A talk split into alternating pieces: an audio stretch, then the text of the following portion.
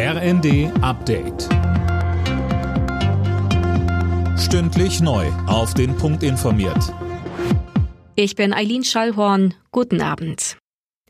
Ein Trümmerfeld, rund 1500 tote Fische und zwei verletzte Menschen. So die Bilanz nach der Explosion eines gewaltigen Aquariums heute Morgen in Berlin. Warum der sogenannte Aquadom in einem Hotel geplatzt ist, ist noch unklar. Möglicherweise lag es an Materialermüdung. Berlins regierende Bürgermeisterin Giffey. Das ist ein regelrechter Tsunami, der sich hier ergossen hat über die Hotelräumlichkeiten, die anliegenden Restaurants. Und wir können sagen, dass bei aller Zerstörung wir trotzdem großes Glück gehabt haben. Wenn das Ganze nicht um 5.45 Uhr passiert wäre, sondern auch nur eine Stunde später, dann müssten wir jetzt wahrscheinlich furchtbare menschliche Schäden hier berichten.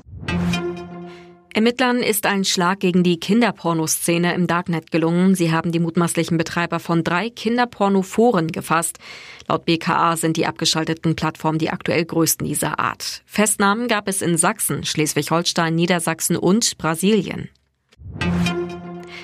Twitter und Elon Musk sorgen einmal mehr für Negativschlagzeilen, weil die Konten mehrerer Journalisten gesperrt wurden. Aus welchem Grund denn, Tim Britztrup? Dazu schweigt sich Twitter im Moment aus. Die Betroffenen haben über das Netzwerk und den neuen Chef Elon Musk berichtet. Das passt Twitter offenbar nicht. Die Bundesregierung ist empört. Pressefreiheit darf nicht nach Belieben ein- und ausgeschaltet werden, betont das Auswärtige Amt.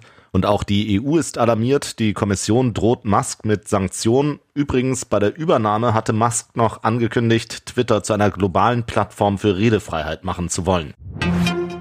Bei der nächsten Europawahl dürfen auch Jugendliche mitreden und ihre Stimme abgeben. Das Mindestalter wird von 18 auf 16 abgesenkt. Nach dem Bundestag hat jetzt auch der Bundesrat zugestimmt. Alle Nachrichten auf rnd.de